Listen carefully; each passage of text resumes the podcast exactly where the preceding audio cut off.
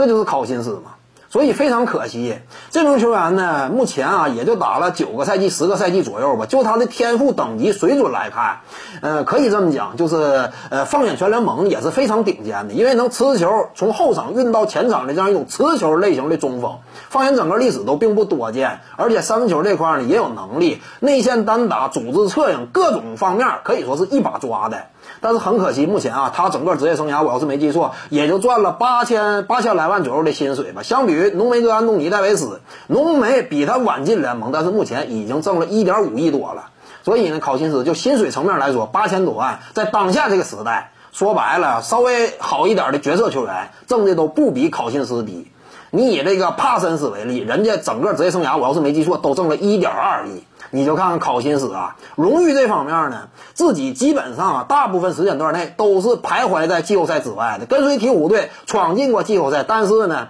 当时那年的鹈鹕队啊，他已经因伤缺阵了。跟随勇士队呢，也闯进过季后赛，但你能说这当中有他真正的贡献吗？常规赛大部分时间段内都是缺阵的，季后赛当中呢，也基本上大部分都是缺阵的。所以呢，这名球员啊，整个职业生涯啥呢，团队荣誉这块儿没有所斩获，呃，个人的薪水追求这块儿也是让人感觉非常唏嘘的。这么一个顶尖的天赋，挣了这么点钱，相对于他的能力来说，八千多万真是不多呀，非常可惜，基本上生涯就撂这儿了。